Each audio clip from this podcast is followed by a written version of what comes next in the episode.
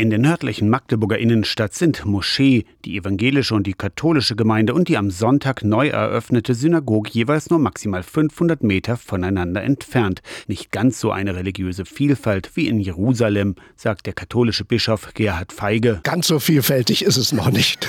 Dazu würden noch einige andere gehören.